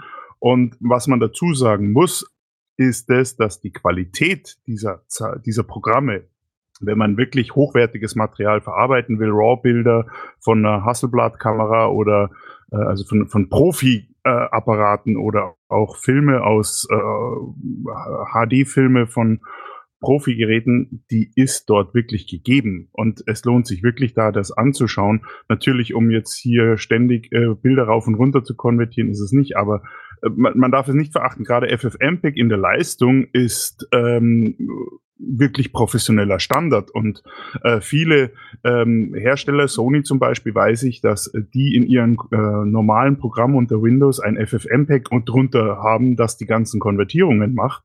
Das zeigt schon, wie hoch der Standard hier ist. Also es, ist, es lohnt sich, die anzuschauen und auch vielleicht die kleinen Schalter anzunutzen. Ja, und ich meine, äh, die Programme liegen halt überall drunter. Also ich meine, jedes GUI-Programm, was du anfasst, was irgendwas mit Mediakonvertierung zu tun hat, wird im Hintergrund FFmpeg oder äh, Image Magic Mhm. benutzen. Die machen, die kochen auch alle mit der gleichen Suppe, ja. Das ist, äh, das ist, da ist, das ist, entweder lernst du halt, wie du es selber machst, oder du nutzt halt irgendein GUI-Programm, was halt dir ein eingeschränktes Set davon liefert und äh, dann damit arbeitet, ja. äh, das ist, äh, ja, man kann, man kann sich die Hände schmutzig machen und wie gesagt in den Maschinenraum gehen und äh, sich mit dem ganzen Spaß selber beschäftigen. Oder man ist manchmal ein bisschen faul und will so ein bisschen nur von der Brücke gucken und äh, halt halt nicht alle Knöpfe und kann nicht alles machen und benutzt halt ein GUI-Programm. Am Endeffekt greifen viele Sachen auf irgendwelche Kommandozeilen-Tools zurück. Ich kann noch eine kleine Anekdote erzählen zu FFmpeg, weil ich, es gibt sogar auf YouTube Videotutorials von einem, der tatsächlich kom einen kompletten Videoschnitt mit einem Titel und allem drum und dran mit Okay. FFmpeg erstellt hat. Zu mehr Zumindest ein Video. Ich weiß nicht, wie viele andere noch. Das heißt, man kann mit FFmpeg sogar, das kann natürlich auch seit zu mehr so bisher nicht gekommen. Also man kann mit FFmpeg sogar richtig viele Skripten und äh, also Slide-In-Effekte und den ganzen Kram, das kann man auch alles selber machen, wenn man möchte. Und das ist schon ein sehr, sehr mächtiges Tool. Ähm, M-Encoder genauso mächtig natürlich, da für, den, für das äh, Konvertieren und Transcode auch. Die können im Grunde genommen alle das Gleiche, basieren auch, wenn man noch tiefer in die Programme reinschaut, auch auf die gleiche Bibliotheken dann im Grunde. Aber bieten eine andere Oberfläche, wie man halt dann umgehen kann. Und ich persönlich, mir gefällt äh, M-Encoder auch ein bisschen was besser. Nicht nur, weil die Dokumentation etwas ausführlicher ist, sondern äh, weil die, ähm, ja, die Kommandozeilenoptionen so ein bisschen was ähm, ja, einfacher, eindeutiger sind als, als bei FFmpeg. Ansonsten gibt's noch ein ähm, Framework, das es auch auf der Kommandozeile gibt, was man da Mhm. auch benutzen kann, und zwar ist das GStreamer. Und das werden wahrscheinlich viele der Leute auch benutzen, weil das Ja. das Standard-Framework, äh, Multimedia-Framework ist unter GNOME und mittlerweile auch bei vielen KDE-Distributionen dann als Phonon-Backend verwendet wird. Und äh, damit kann man dann auch auf der Kommandozeile arbeiten. Und das folgt auch dem Prinzip der Kommandozeile äh, eins zu eins mit dem Ein- und Ausgabeprinzip und hat dann die Möglichkeit zum Beispiel äh, Audio-Syncs, so nennen sich also die ganzen Sachen, also Syncs ähm, ähm, dann zu verbinden. Also quasi mit Röhren kann man dann quasi Audio und Video verbinden und das äh, umleiten, die Webcam direkt ähm, auf die Webcam drauf zugreifen, das in einen HTTP-Server äh, leiten und das dann gleichzeitig auch noch äh, auf dem Bildschirm ausgeben und in eine Datei speichern oder solche Sachen. Das kann man alles machen. Und ähm, ja, das sind halt wirklich sehr, sehr mächtige Programme, gerade Audio-Video-Sachen äh, kann man damit äh, sehr, sehr gut machen. Ich glaube, dann kommt noch der ganze Bereich, den wir jetzt nur Oh. ganz, ganz kurz ansprechen, denn alles, was mit Netzwerk zu tun hat, da äh, muss man, glaube ich, sowieso auf die Kommandozeile. Äh, da, da stehen hier jetzt äh, zwar in unserer Liste mal Nmap und Netcat ähm, äh, mal so stellvertretend, aber im Endeffekt gibt's Milliarden Tools, Myriaden Und es Tools werden immer mehr. die irgendwas Genau. mit Netzwerk zu tun haben und äh, alle auf der alle auf der Kommandozeile zu tun haben. Also ich glaube, kein Netzwerkadministrator äh, kann es sich erlauben, nicht irgendwie was mit der Kommandozeile zu tun zu haben.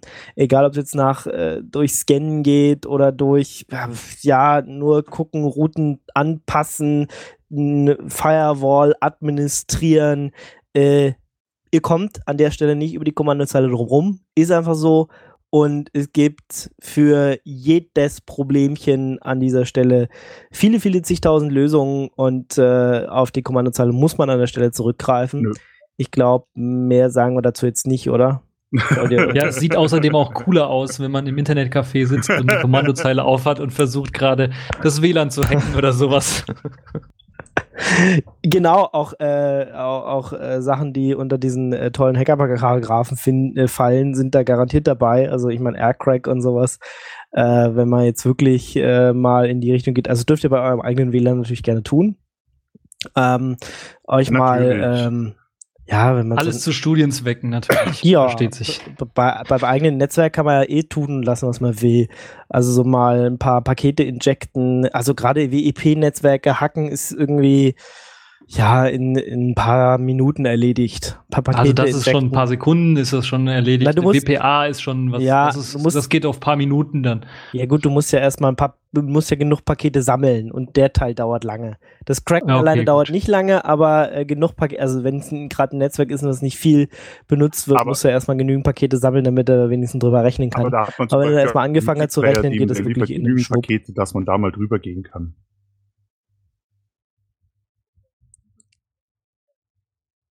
Ja gut, wenn der Genau. im Netzwerk nicht läuft. äh, oder ja gut, wenn es ein eigenes ist, dann vielleicht schon. Ähm, dann, dann natürlich äh, FTP, ähm, äh, gibt's LFTP, kann auch mit verschlüsselten Verbindungen umgehen, ähm, wenn man FTP nicht nur über Klartext machen will.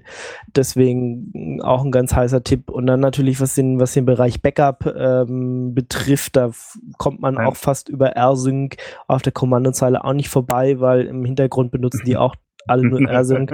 Also kann man es auch gleich selber machen. Ähm, und dann haben wir jetzt hier noch so ein paar Klassiker, die man vielleicht erwähnen kann. DU, Disk Usage, um mal schnell zu gucken, wie voll ist eigentlich meine Platte, äh, damit man das Ganze ein bisschen besser sieht. Vielleicht Ja. auch ein Das DUH. Verzeichnis vor allen Dingen. Das Ja. Verzeichnis DU zeigt ja erstmal nur das Stimmt. Verzeichnis an. Da gibt es auch ein nettes Programm, das jetzt mittlerweile in N-Curses geschrieben ist, nennt sich NCDU. Das äh, zeigt das noch ein bisschen was netter an. Also die modernere Funktion von DU. Kann ich auch nur empfehlen. Ja, ansonsten das gleiche für, den- für den Arbeitsspeicher, um mal zu schauen, wie viel Arbeitsspeicher gerade genutzt wird, wie viel im Buffer ist und so weiter und so fort, gibt es als Free. Und äh, ja, der Rest ist, glaube ich, auch bekannt. Find und Grab sind bekannte Befehle, um halt ähm, nach Dateien zu suchen, äh, beziehungsweise in Dateien zu suchen.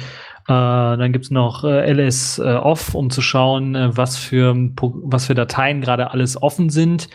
Vielleicht nützlich, um mal, wenn ein Programm abgestürzt ist und es hat irgendeine Datei offen gelassen und es läuft im Hintergrund noch irgendwie, äh, um dann mal zu schauen, was da passiert. Ja, standardmäßig um, äh, du willst dein Laufwerk auswerfen und sagt, es kann nicht, weil irgendein blödes Programm greift darauf zu. Und dann kannst du entweder die harte Methode wählen und sagen, scheißegal, ich zieh's einfach ab. Oder du guckst halt mit Alice auf, was für ein blödes Dings greift denn da jetzt wieder zu. Oh, ich habe vergessen, irgendeine Bash ist noch offen, die das macht. Ja, mein Fehler. Äh, dann äh, kill ich Oder man kill verwendet. U-Mount, den, den lazy U-Mount und dann Ja, man- den faulen U-Mount, dann, geht das das auch auch irgendwie. Raus mit dem Ding. Äh, ja. Äh, ganz oft äh, sieht man auch DD. Ähm, äh, damit kann man Sachen von A nach B schreiben und sich auch viel kaputt Wo machen, wenn man hin? nicht vorsichtig genug ist. So, mach mir Ja. mal. Zero. Ja. Dev Zero auf Dev SDA. ne? genau, genau. Ja, ja. Also wenn man mal irgendwann mal Festplatten zerstören möchte, wirklich, dann kann man äh, DD auch verwenden, äh, Dev Random auf, auf die Festplatte und dann ist die Festplatte auch zerstört. Das macht man mal 80 Mal oder sowas, dann kann man, dann braucht man nicht mit dem Hammer drauf zu klopfen. Das ist dann, Das sollte man, das ist dann auch kaputt. sollte man danach trotzdem noch tun, weil du weißt ja, manchmal erwischen die dann nicht mehr alle Sektoren, weil die Firmware auf der Festplatte meint, na, die fünf Sektoren fasse ich nie wieder an, weil ich die als so halb kaputt markiert habe. Also immer noch mal auf die draufhauen. Schadet nichts. Erst DD Alles und dann klar. immer noch mal mechanisch draufhauen. Weil doppelt hält, doppelt Genau. hält besser. Ähm, ja, oder DD wird ja auch nur benutzt, um mal schnell den Masterboot-Rektor zu sichern und äh, Oder oder, nicht. Fest äh, zu sichern, äh, falls Es ja auch die- oder sie kaputt zu machen. Oder zu Es zerstören. gibt Ja. auch die Fälle, wo man nicht formatieren Weil- kann, also er man sagt, irgendwo ist wieder ein verwenden. Master-Sektor äh, Sektor geschrieben und dann braucht man auch DD, um zu sagen, hallo, ähm, ich habe es so gewollt. Genau. Also wenn man es will und weiß, was man kaputt machen will, dann ist DD total das Tool der Wahl. Kann man natürlich auch noch benutzen, um zum Beispiel ISOs auf einen USB-Stick zu schreiben. Dafür wird es ganz oft verwendet. Genau. Und so weiter und so fort. Ähm, ja, dann Disk äh, Free. Ähm, DF, um zu sehen, was, äh, wie, viel, wie voll die Festplatte ist. Ähm, meistens noch mit minus H, damit man es auch lesen kann. nee, Damit es nicht in Bytes angezeigt wird, sondern genau. in Human Readable, in äh, Gigabyte. äh, Readable Also ja, Gigabytes und Megabytes. Sieht man da so eine lange Zahl und denkt, wie, was, jetzt muss ich jetzt im Kopf umrechnen, wo gehören da die Kommas hin, wie viel könnte es sein? vor allen Dingen, ja genau, dann musst du vor allen Dingen mit 1024 rechnen. Ja, also DF-H, um zu sehen, wie voll die Festplatte ist. Das klappt immer besser als, äh, also wenn zum Beispiel letztens äh, hat mein, meine Frau versucht, äh, auf einem Network Share unter macOS zu gucken, wie groß dieser eine Ordner ist. Und das ging, äh, hat irgendwie gemeint, ja, er braucht jetzt irgendwie zwei Stunden. Und ähm, um das zu berechnen. Und ich habe gesagt, hä, das Ding ist doch eingehangen. Ich will jetzt einfach mal gucken, wie viel Platz frei ist auf dieser Festplatte noch. Darum ging es eigentlich. Und dann kurz äh, Kommandozeile df-h gemacht und gesagt, ja, so viel Platz ist noch. Und er wollte dafür über zwei Stunden rechnen. Also so, so, so viel zu GUI-Tools machen, äh, machen Sachen einfacher. Manchmal brauchen sie auch für eine Tätigkeit äh, exorbitant länger, weil es gibt, gab irgendwie keine andere Möglichkeit, dem zu sagen, zeig mir mal auf diesem Festplatten-Mount an. Vielleicht gibt's auch irgendeine und ich war, und wir Oh. wissen es bloß alle nicht, ja, für jetzt die Mac-User werden wahrscheinlich sagen, "Nö, ist der doof. Z. Ja, hätte doch XY da, klicke rechts, äh, irgendwo da machen können, hättest du gleich gesehen. Ja, vielleicht. Äh, war mir aber in dem Sinne auch egal. Äh, es gab äh, nur diese eine Option, irgendwie zwei Stunden zu warten oder mal kurz in die Kommandozeile zu gehen und es zu machen. Und äh, die Variante war dann doch schneller. Ja, Top verwenden wir wahrscheinlich noch oft, um zu sehen, welche Prozesse sind jetzt gerade am Rennen und welche verbrauchen am meisten äh, äh, Welche laufen gerade Amok, quasi nach dem Motto. Genau, genau. Und was tut der Rechner überhaupt so? Ähm, wie, wie doll ist die CPU ausgelastet und weiß ich nicht. Äh, Da gibt es auch eine coole Alternative zu Top, nennt sich Hardtop. Das ist auch wieder das, äh, sagen wir mal, die mo moderne Variante in N-Curses, die dann schön Auslastung der CPU nochmal anzeigt und des RAMs auch grafisch so ein bisschen Textgrafik dann versucht dann da was genauer das anzuzeigen. Ist also auch äh, eine Alternative für die Leute, die äh, den Top ein bisschen zu spartanisch erscheint. Ja, diese Tops gibt es dann auch für verschiedene andere Sachen noch, so if-Top für. Netzwerkzeug und ach, da gibt's Sternchen-Top für ein paar, paar Sachen, äh, wenn ihr mal so, so äh, äh, Sachen sehen wollt, wo einfach von oben nach unten aufgelistet wird, was jetzt gerade euer Netzwerk stark missbraucht oder eure CPU stark missbraucht oder XY gerade benutzt. Es gibt für viele Sachen einfach ein äh, hm, XYZ-Top. Äh, Genau, manchmal auch wichtig für, für Input-Output, also Festplatten, Schreibzugänge, Lesezugänge, äh, Lesevorgänge, da macht das ordentlich viel Sinn, da mal auch äh, vorbeizuschauen, weil das normale Stop gar nicht auflistet. Dann äh, die Wunderdinger, äh, und zwar Org, Set äh, und so weiter. Also da staune ich ja immer wieder, wenn irgendwelche Leute hier aus dem FF so ARC SED Sachen schreiben und damit irgendwie Textdateien so manipulieren, dass sie hinterher was völlig anderes machen gefühlt, als sie vorher getan haben. Oder äh, Sachen so zusammenbasteln, dass sie wirklich aus äh, einer Datenquelle noch eine Datenquelle zusammennehmen und daraus was ganz Neues äh, generieren. Also äh, wer, wer äh, Textdateien und Zahlen und Textkolonnen irgendwie manipulieren will und daraus was anderes machen will, der ist mit AWK und SED äh, sehr gut beraten. Findet man auch immer wieder in vielen Foren irgendwelche kruden Befehle, wo du drauf guckst und erst nach dem dritten Mal oder vierten Mal drauf gucken verstehst, was das Ding eigentlich macht. äh, Magic auf jeden Fall. Und äh, Sind ja, Respekt, ja. sind ja teilweise auch eigene Programmiersprachen. Also Org hat ja quasi eine eigene Programmiersprache. Und äh, das Tolle ist tatsächlich, wenn man die Ausgabe eines Programmes wirklich ändern möchte oder bestimmte Dinge rausfiltern möchte, dann macht das ordentlich viel Sinn. Ähm, Gerade man möchte es ja meistens rausfiltern, um es dann als Eingabe in ein anderes Programm umzuleiten. Also für die Leute, die ein bisschen was in Bash-Programmierung äh, einsteigen wollen, die äh, werden darum nicht Also wer, äh, drum wer aus herum dem kommen. FF, Org oder Set nutzen kann und dort Ja. äh, Litaneien an Skripte runterschreiben kann, ohne irgendwo nachzuschauen, den sollte man mit Respekt ehren, weil der liebt wirklich die Shell. das kann man nicht anders beschreiben. Ja, das sind für mich Magier, eindeutig. äh, äh, ich, ich mühe mich da immer ab, Ja. äh, bis, bis dann die, bis es dann wirklich so steht, das ist äh, wie die, wie die Kunst, äh, Regex äh, richtig beim ersten Mal gleich Das richtig zu schreiben. Das ist, Genau. äh, das, ja. Ja. Äh, es gibt Leute, die können das, äh, äh, die, die haben, die schlafen nachts, glaube ich, auch, also die träumen auch nachts in AWK und RexX. Äh, ansonsten äh, kann man da, kann man den einfach nur huldigen. Also man kann auf dieser Kommandozeile einfach alles machen. Äh, und noch viel mehr. Mehr als ihr euch jemals vorstellen konntet oder mehr als ihr jemals wissen wolltet, was man da so alles tun kann. Ähm, die, die Möglichkeiten sind unbegrenzt. Und ähm, dann haben wir hier noch Screen und Tmux zu stehen. Ähm, wenn man ja Sachen laufen lassen will im Hintergrund zum Beispiel und äh, oder auf einem Server ist, äh, auf dem man äh, ein paar Sachen laufen lassen will oder sich später wieder dahin connecten will und dann denselben Zustand immer noch haben möchte, ist das ähm, ja sind das so wie nennt man es? Shell Session. Session Eigentlich Shell. Ich finde Session die zwei, Manager Screen und Tmux, finde ich eigentlich Döns. kleine Programme, aber die unheimlich viel Mehrwert auch für die Familie bieten.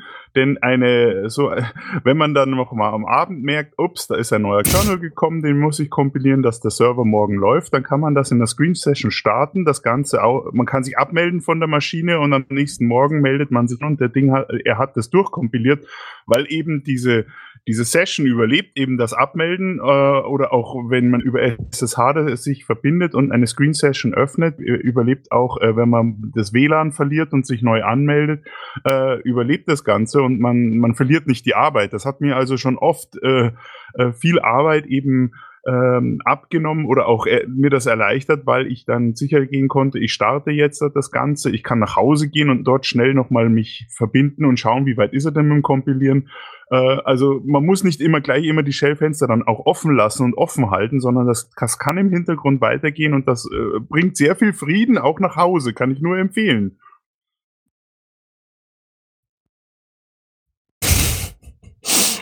Ja, also ich verwende es auch äh, Screen äh, vor allen Dingen, also gerade für SSH, gerade für Netzwerkverbindungen ist das das erste Programm, was man eigentlich immer aufrufen sollte, äh, weil so eine Netzwerkverbindung kann immer flöten gehen und da ärgert man sich dann später, wenn man äh, dann äh, gerade mitten in der Arbeit war und das dann weg ist. Oder böse Sachen mit DD macht Ja, und die dann äh. abbrechen. Nicht. Das wäre dann auch nicht so gut. äh. okay, ja, ähm, dann vielleicht noch mal ein paar Vorteile, warum wir benutzen wir es. Äh, das meiste haben wir schon gesagt, dass es so weniger anspruchsvoll ist als so eine GUI. Also es läuft halt auch auf den irgendwelchen alten Programmen. Ich werde, glaube ich, demnächst mal meinen, meinen alten Laptop rausholen. Also ich habe noch so einen so einen 500 Megahertz Laptop irgendwo rumliegen. Ich glaube, ich gucke mal, was man mit dem noch anfangen kann. Äh, und dann äh, äh, gucken wir mal, was darauf noch läuft. Heutzutage ein GUI-Programm. Man kann natürlich auch äh, gucken, dass man irgendwie was leichtgewichtigeres findet. Es gibt ja auch LX.de oder sowas oder XFCE, die nicht ganz so viel brauchen. Ähm, aber wenn das alles nicht geht, dann äh, kann man natürlich auf die Kommandozeile, weil da ist einfach die Anforderung geringer, ja, so einen blinkenden Cursor irgendwie hinprojizieren können, die kriegen die meisten Man weiß, Systeme noch irgendwie hin, selbst wenn sie schon gefühlte 100 Jahre alt sind. Und Genau, das auch, weil das dann ausgegeben wird auf der Oberfläche quasi. Und ähm, man darf ja auch nicht äh, vergessen, das ist ja dann auch noch für Hardware, die vielleicht sogar noch älter ist.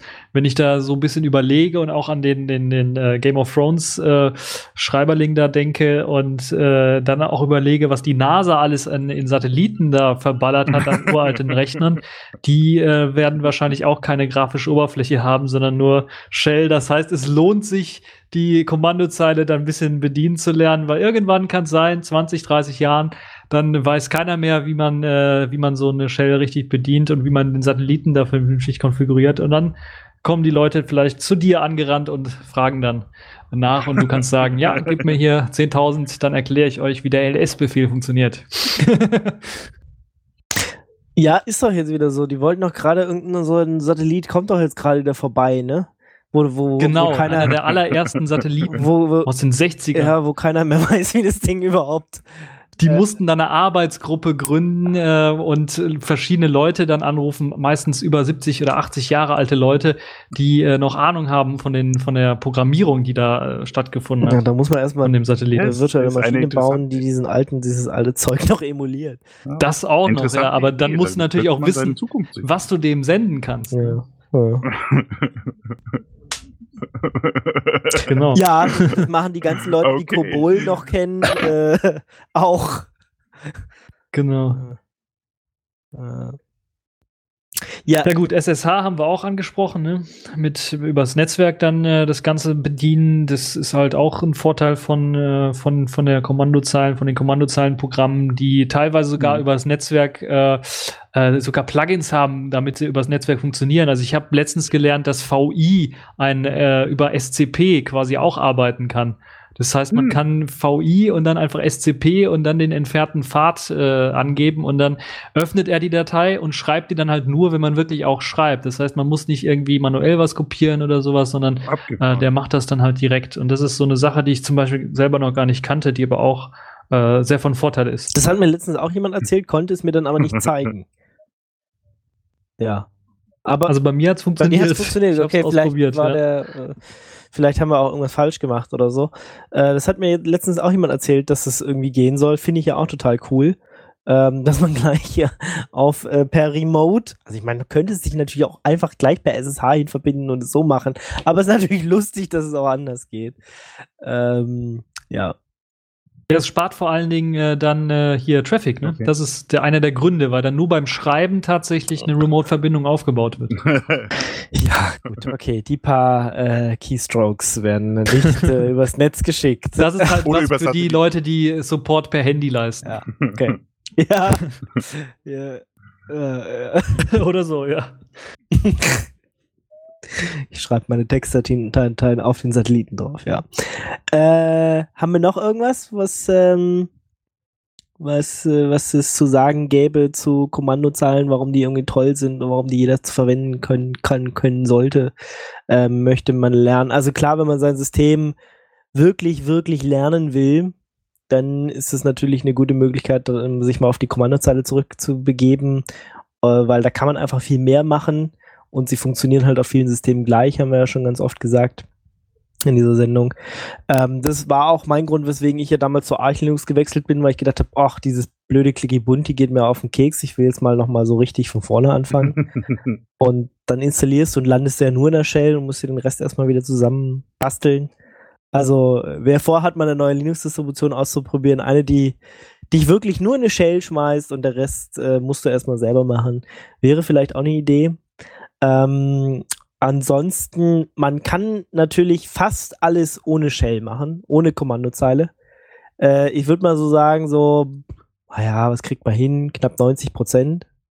Geht ohne, aber die letzten 10 gehen nur mit der Kommandozeile garantiert, weil da kann man einfach so viele mehr Sachen machen. Äh, ein paar haben wir ja heute angesprochen. Und sei es nur drum, viele Tools können ein Ding wirklich wahnsinnig gut.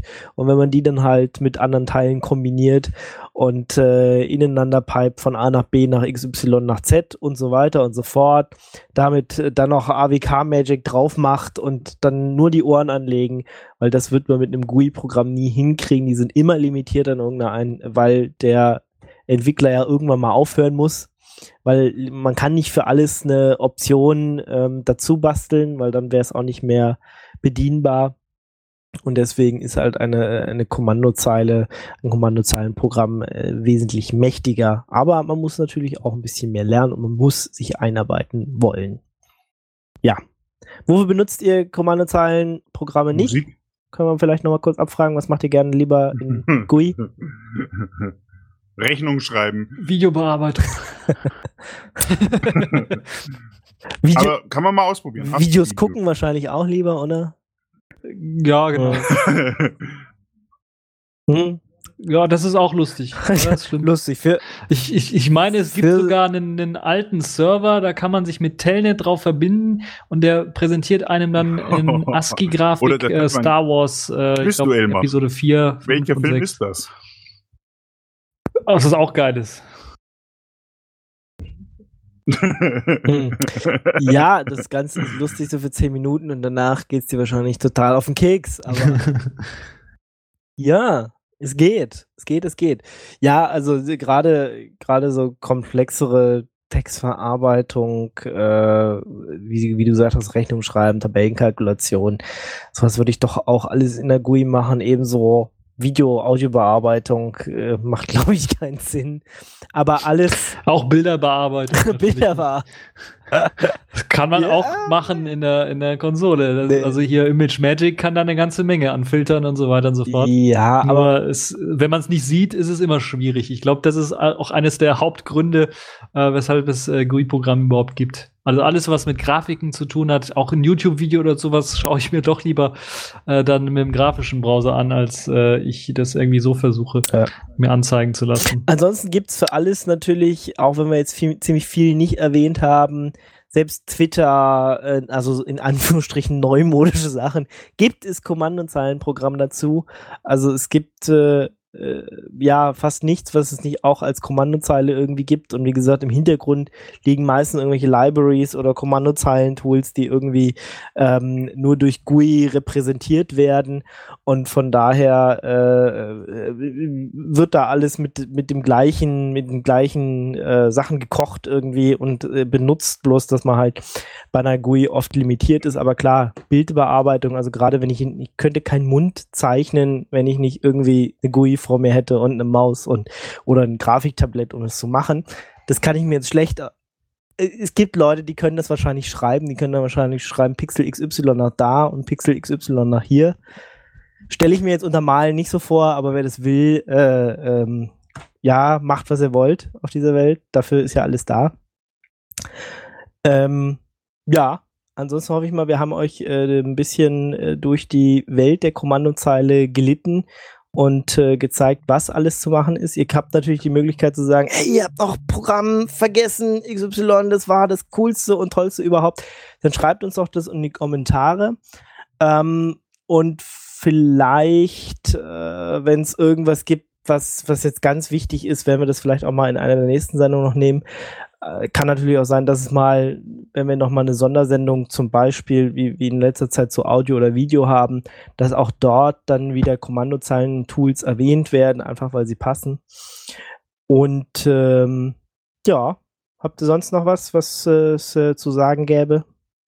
Ansonsten würde ich. Ja, also ich würde nur sagen, es gibt eine gute äh, Webseite, nennt sich commandlinefu.com.